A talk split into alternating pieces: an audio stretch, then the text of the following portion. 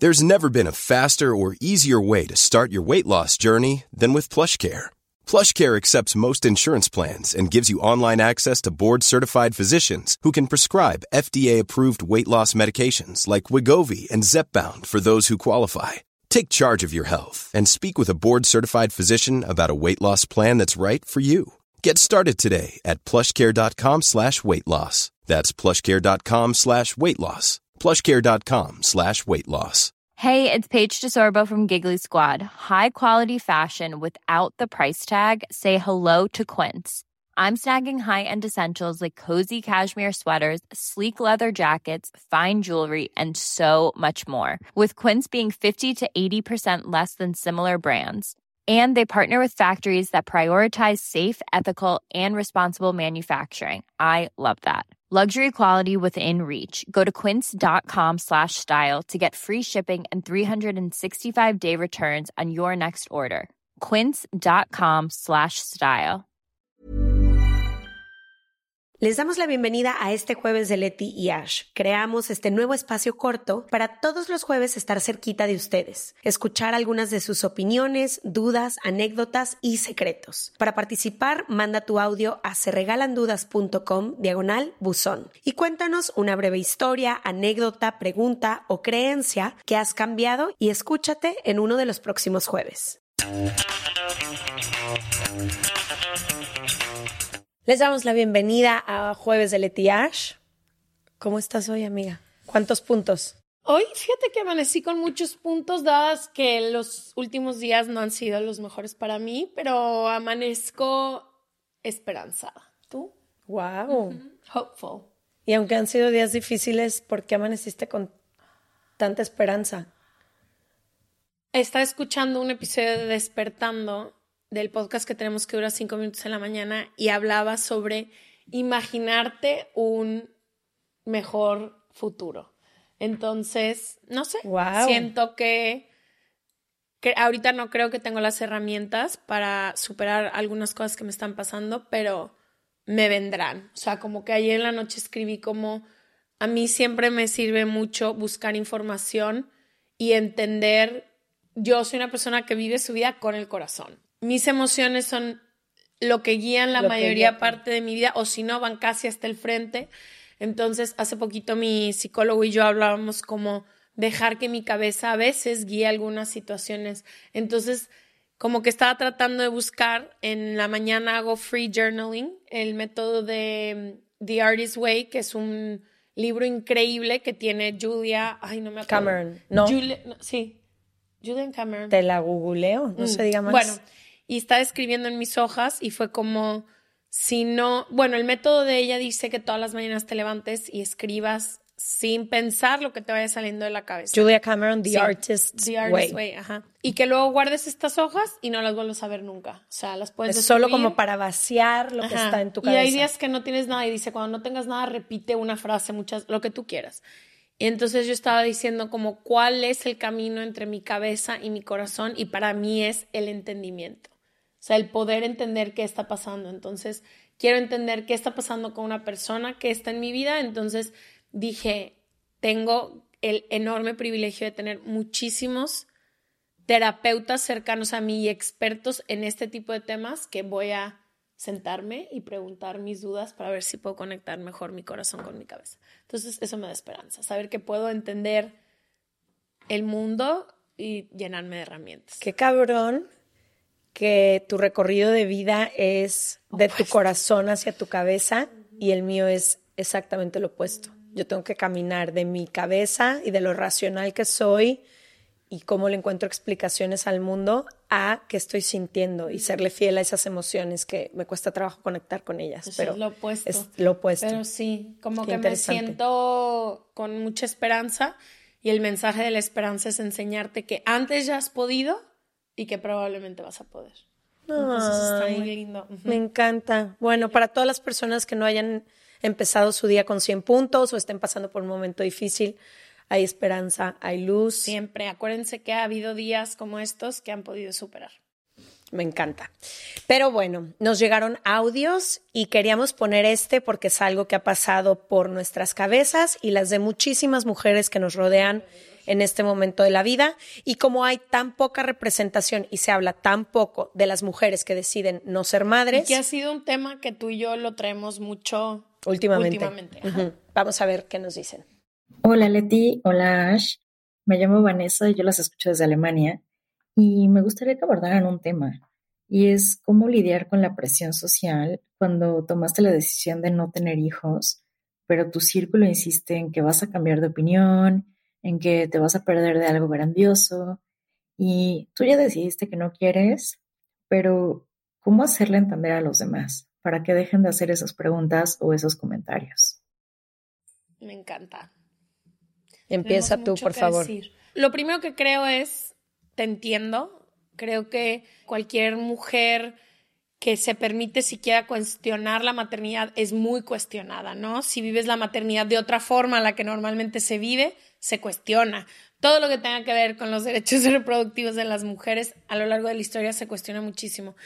Entonces te entiendo totalmente. Yo creo que tú tienes que hacer las paces con lo que tú quieres hacer. Por ejemplo, yo todavía no sé si quiero o no quiero ser mamá. Yo siempre he dicho que mi maternidad está muy ligada a la paternidad que yo pueda a lo mejor encontrar en una pareja.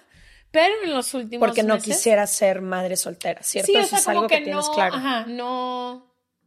No. Sí, creo que no quiero ser madre soltera. Me encantaría poder compartir la maternidad con alguien más, ¿no? Pero en los últimos meses, como que he cambiado un poco de opinión, de, un poco como decir, si realmente, eventualmente, en un momento, quiero ser madre, lo voy a hacer. O sea, no me voy a limitar por si tengo pareja o no tengo pareja. Pero una forma en la que yo encontré, y hay un episodio de esto que te invito a escuchar, que es el de los óvulos. Congelamiento, el congelamiento de, óvulos. Yo congelé mis óvulos el año pasado en mi cumpleaños. Fue un regalo de cumpleaños que yo me hice a mí misma. Creo que es la primera vez que hablo en el podcast de esto. Había sido como... Es que cuando lo grabamos todavía no... No habíamos pensado. No habíamos pensado. Y después para mí ha sido como algo muy, muy personal. Y el otro día me preguntaban y dije que para mí fue una manera de honrar un deseo que a lo mejor algún día tengo, un deseo de que a lo mejor algún día deseo ser mamá y se me hizo como un buen...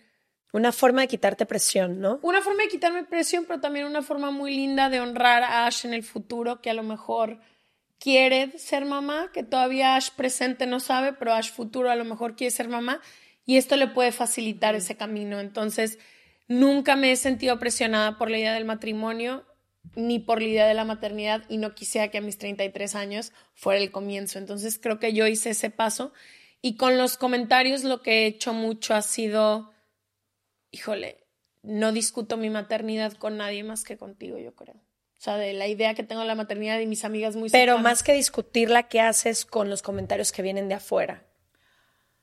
Hacia ese tema. Si me entiendes, que creo que es un poco la pregunta de ella. No es que ella lo tiene claro. El problema es cuando llega su mamá o su tía y le dicen, no es que no has conocido el amor verdadero. No es que no sabes que te hacen falta hasta el día en que tengas su, como desacreditando un poco la decisión. que ella está tomando. Creo que Yo creo que una técnica que dio la especialista que habló sobre los suegros y las suegras fue, y a mí me encantó y lo he estado tratando de aplicar en toda mi vida, es que pongas los comentarios de la gente entre el 1 y el 10. Y todo lo que es del 1 al 6 no le pongas atención. Entonces, yo utilizaría eso. Si es mi mamá, me sentaría a tener una plática importante porque es decirle a mi mamá, mamá, he tomado la decisión de que no voy a tener hijos y cada que tú me preguntas eso me hace sentir como si no escuchas lo que te digo o demás y tendría esta plática importante entre tres, cuatro personas y después pondría en una balanza qué tan importante es que te pongas en una conversación con la maternidad con un tío tuyo que ni, ni te conoce tanto, ni sabe ni nada. Y creo que con todas las decisiones, tanto de ser mamá como de no ser mamá, viene sobre las mujeres muchísimas dudas sociales que te ponen. Entonces creo que es aprender a saber qué conversaciones sí tener y cuáles decir como lo puedo dejar ir. No puedo dejar ir, o sea, o decir, no quiero hablar contigo de eso. O sea, como que a veces creo que tenemos mucho miedo a decir, no es una conversación que quiera tener contigo. Wow. Punto. Híjole, de verdad. Esto es más para ti. Siento que a ti te han presionado más para eso que a mí. Sí, este es el tema que más he tenido que trabajar y de construir en mi cabeza porque yo crecí escuchando y viendo y sabiendo, no sabiendo, escuchando y viendo que la única forma de ser mujer y completarte como mujer era a través de los hijos y que era un mandato para las mujeres decidir construir una familia y tener hijos. No tuve ningún otro tipo de representación, no conocí ningún otro tipo de mujeres mientras crecía. Entonces, de verdad, yo creo que eso era lo único que conocía. Y conforme empecé a crecer y empecé a ver otras mujeres y empecé a leer libros y a ver, conocer historias, Ah, y las pocas mujeres que no tenían hijos eran siempre señaladas como la tía sola o la mujer o la mujer amargada o mm. era como este estigma y este estereotipo hacia las únicas mujeres que no pudieron o que no quisieron. eso también a mí me acompañó. Ajá. Entonces, imagínate. Y siempre con diciéndote te vas a arrepentir, ¿no? Ella se arrepintió. Sí. Entonces, imagínate con el pánico. O quién te va a cuidar en la vejez. Y yo, ah, entonces para eso, para eso traemos hijos al mundo, para alguien que nos acompañe cuando crezcamos. Literal. Entonces, como que ha sido un tema, yo todavía no lo tengo claro. Estoy inclinándome más hacia no ser mamá. Conforme más convivo con amigas que ya decidieron ser madres y más convivo con niños, más empiezo a, y niñas, más empiezo a quererles, respetarles y también entender que que ser madre creo que es una vocación y no todas las personas la tenemos. Y creo que ese es un privilegio. Por eso es tan importante que la maternidad sea deseada. Que sea deseada. Porque es enorme el trabajo que se necesita personal y hacia la persona para criar a alguien. Y creo que es un gran privilegio, y esto se lo decía el otro día a mi exnovio. Me fui a cenar con él y le decía, creo que tengo el enorme privilegio que muy pocas mujeres tuvieron, sobre todo en generaciones anteriores, de poder poner todas las cartas sobre la mesa y decidir qué quiero hacer yo con la maternidad. Y de verdad que aprecio ese regalo, aprecio poder poner en perspectiva, observar a amigas que amo y que me han hablado con muchísima honestidad de los retos, de lo, de lo bonito y lo no tan bonito. También es como mucho conocerte a ti misma, ¿no? Yo me acuerdo que una vez me dijiste como como me gusta vivir mi vida, muchas veces no involucra el tener un hijo. Claro, que es lo ahora una de las cosas que más conversamos Ash, yo y amigas con las que tenemos como este convivio del día a día. En el ritmo y el tipo de vida que llevamos ahorita no hay espacio para infancias. Entonces yo tendría que hacer un cambio radical en mi vida si es que en algún momento decido ser madre. Que sigo sin descartarlo. Entonces, ese episodio que tenemos de congelamiento de óvulos que grabamos hace más de dos años, se los dejamos en la descripción. Se los vamos a dejar aquí, pero me abre un poco y me libera de tener que tomar la decisión instantánea, porque es cierto que las mujeres tenemos un reloj biológico y dejamos de tener la mejor calidad de óvulos a cierta edad, entonces no quisiera estarme presionando a mí misma. Creo que este año puede que yo decida congelar mis óvulos. Te acompaño, fuimos las dos juntas. Fuimos juntas, la acompañé y pensaron que era su pareja. Felicidades que ya congelaron sus óvulos y, yo, gracias. Para mí fue como un acercamiento a la maternidad muy emocional. De nuevo, volviendo a hablar de lo emocional que Porque aparte eran muchas hormonas. Muchas hormonas. Hay un episodio cuando grabamos a Dana Paola, ¿te acuerdas? Ajá. Entre un episodio y otro, yo fui a checarme de los huevos, o sea, a checarme cómo iba el proceso de los huevos, y me dicen. De, los, de los óvulos. De los óvulos, perdón. Sí, le dije huevo. Entre nosotros le decimos huevos. pero no son huevos, son óvulos. Y me dijo, me dijo la doctora, lo único que me dijo es, vamos en lugar de hacerlo el martes, lo vamos a hacer el viernes. Y yo, ¿pero por qué? Y me dijo, porque pues están todavía muy chiquitos y como que el medicamento pues no estás reaccionando tanto, pero lo vamos a mover tres días. Y hace tenía tantas hormonas sobre mí que hace cuenta que me dijeron que me iba a morir y llegué, te acuerdas llorando y yo, ah, es que yo sé que no debería de estar llorando, estoy bien por dentro, pero no puedo. No puedo dejar de llorar, no puedo controlarlo. Y lo último que quiero decir. Ajá, lo que te quiero preguntar es, ¿Cómo lidias con que sé que todas las mujeres de tu vida son súper mamás, son súper presentes con sus hijos, tienes una familia donde se construye muchísimo en los hijos que van llegando, en los hijos que son. Entonces, ¿cómo, ¿cómo lidias con el comentario de desde tu mamá, tu abuela, tu tía. Es lo más importante que he tenido que hacer es trabajar en los límites desde el amor. Entonces, los límites de las cosas que sí pueden o no pueden opinar en mi vida. También yo ser muy abierta con mi propio proceso y mi diálogo interno. Entonces yo le he compartido mucho a quienes más me presionan en este tema dentro de mi familia, como qué es lo que estoy pensando, es algo que no quiero hacer o que hasta ahora no quiero hacer por esto, por esto, por esto y por esto. He estado muy cercana a mis sobrinas y a mis sobrinos, entonces siento que ser madrina y ser tía me ha permitido este acercamiento en el que ya no siento que es necesite. Del. ¿Estás de acuerdo? La maternidad. O sea, nosotros como madrinas no, no, yo nos los cansamos. Y las entrego. Yo entrego a mi sobrina. Muchísimas gracias. Estas tres horas fueron mágicas. Te la entrego maquillada. Te la entrego maquillada, chiqueada, consentida y con todas las reglas rotas. Pero lo más importante, y lo había compartido en otro episodio, hablando de otro tema, creo que es el convencimiento interno que tú tienes de algún tema. Yo creo que cuando ya tienes muy claro y muy trabajado dentro de ti las razones por las que no quieres ser mamá, no importa las veces, los comentarios, las formas en que puedan querer atacarte o presionarte desde afuera, porque ya no reaccionan o detonan nada dentro de ti por ese convencimiento. Lo difícil es cuando empiezan estos comentarios y tú todavía no estás convencida, que es un poco lo que me pasa ahorita, porque entonces empiezo a dudar más mm. y empiezo a moverme de un lado de la balanza a otro. Entonces no tengo la respuesta. Creo que tengo que trabajar en escucharme a mí y encontrar qué quiero yo genuinamente, porque con esa fuerza de pararme en mi poder personal y en mi decisión, me conozco y nadie me va a poder mover de ahí, pero todavía no tengo la claridad, entonces me cuesta trabajo. Yo tengo una amiga que es mucho más grande que yo, creo que ella tiene 45 años y la Ay, mucho más grande. Pues 15 años más grande que 10, güey. 12. Cumples 34 años. ¿Cómo me quiere arruinar el episodio? Pues es que no, que es 10 años más grande que yo.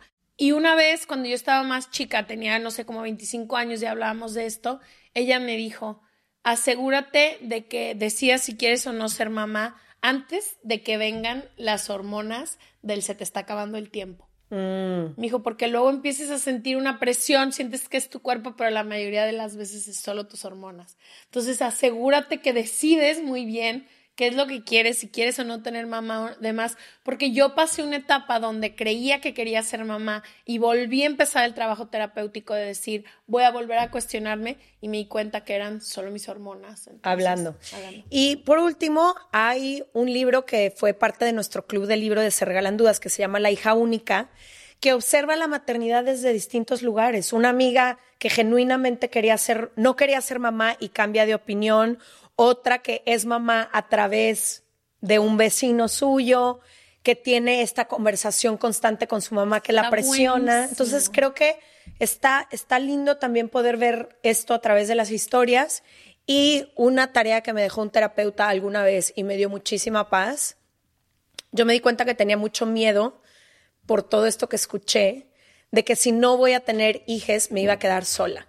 Mi reina no. Entonces, y iba a ser como esta mujer estereotipada y estigmatizada y iba a vivir, no sé, amargada o triste o solitaria. Y este terapeuta me dijo, busca referencias de mujeres que hayan tomado esa decisión que tú quieres tomar y que tú admires, que te gusta cómo viven su vida, que entonces esto aplica para todo, para quienes ya son mamás y creen que se les está, se les está yendo su mejor etapa o, se, o están como sobrepasadas, busquen mujeres que también son mamás y que les guste cómo lleven su maternidad y ahí van a encontrar mucha luz. Quienes como ella ya tienen clarísimo que no quieren ser mamás, busca mujeres que no hayan sido mamás y que tú admires muchísimo en cómo viven su vida.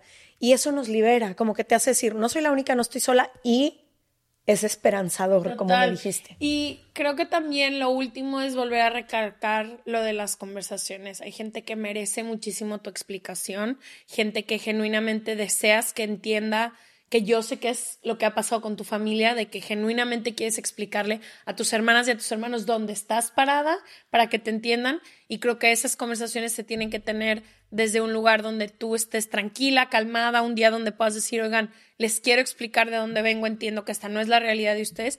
Y hay otras conversaciones que para mí personalmente me ha traído muchísima paz simplemente no tenerlas. O sea, sonreír y decir, pues sí, pues sí. tampoco me quiero pelear con la gente de, mi alrededor. Sí. pues sí, pues sí. Y celebro que se abran estas conversaciones, que nos manden este audio.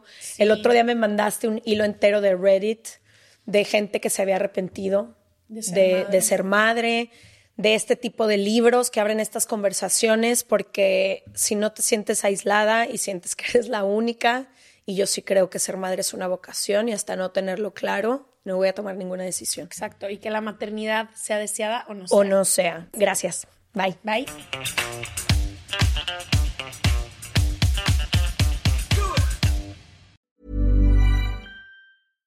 This message comes from BOF sponsor eBay. You'll know real when you get it. It'll say eBay Authenticity Guarantee. And you'll feel it. Maybe it's a head turning handbag, a watch that says it all jewelry that makes you look like the gem, or sneakers and streetwear so fresh every step feels fly. eBay gets it. So look for the blue check mark next to that thing you love and be confident that every inch, stitch, sole, and logo is checked by experts. With eBay Authenticity Guarantee, you can trust that feeling of real is always in reach. Ensure your next purchase is the real deal. Visit eBay.com for terms. Want to get a chiseled look in the jawline? Sculpt and shape your jawline with added volume from Juvederm Volux XC. Juvederm Volux XC is an injectable gel specifically designed to be robust enough to improve moderate to severe loss of jawline definition. And it is the first and only hyaluronic acid filler approved for the jawline. Add volume to your jawline for a chiseled look with Juvederm Volux XC. For important safety information and to find a licensed specialist, visit juvederm.com that's J U V E D E R M dot com. Not for people with severe allergic reactions, allergies to lidocaine, or the proteins used in Juvederm. Common side effects include injection site redness, swelling, pain, tenderness, firmness, lumps, bumps, bruising, discoloration, or itching. There's a risk of unintentional injection into a blood vessel, which can cause vision abnormalities, blindness, stroke, temporary scabs, or scarring. Talk to a licensed specialist to find out if it's right for you. Visit juvederm.com. That's J U V E D E R M.com.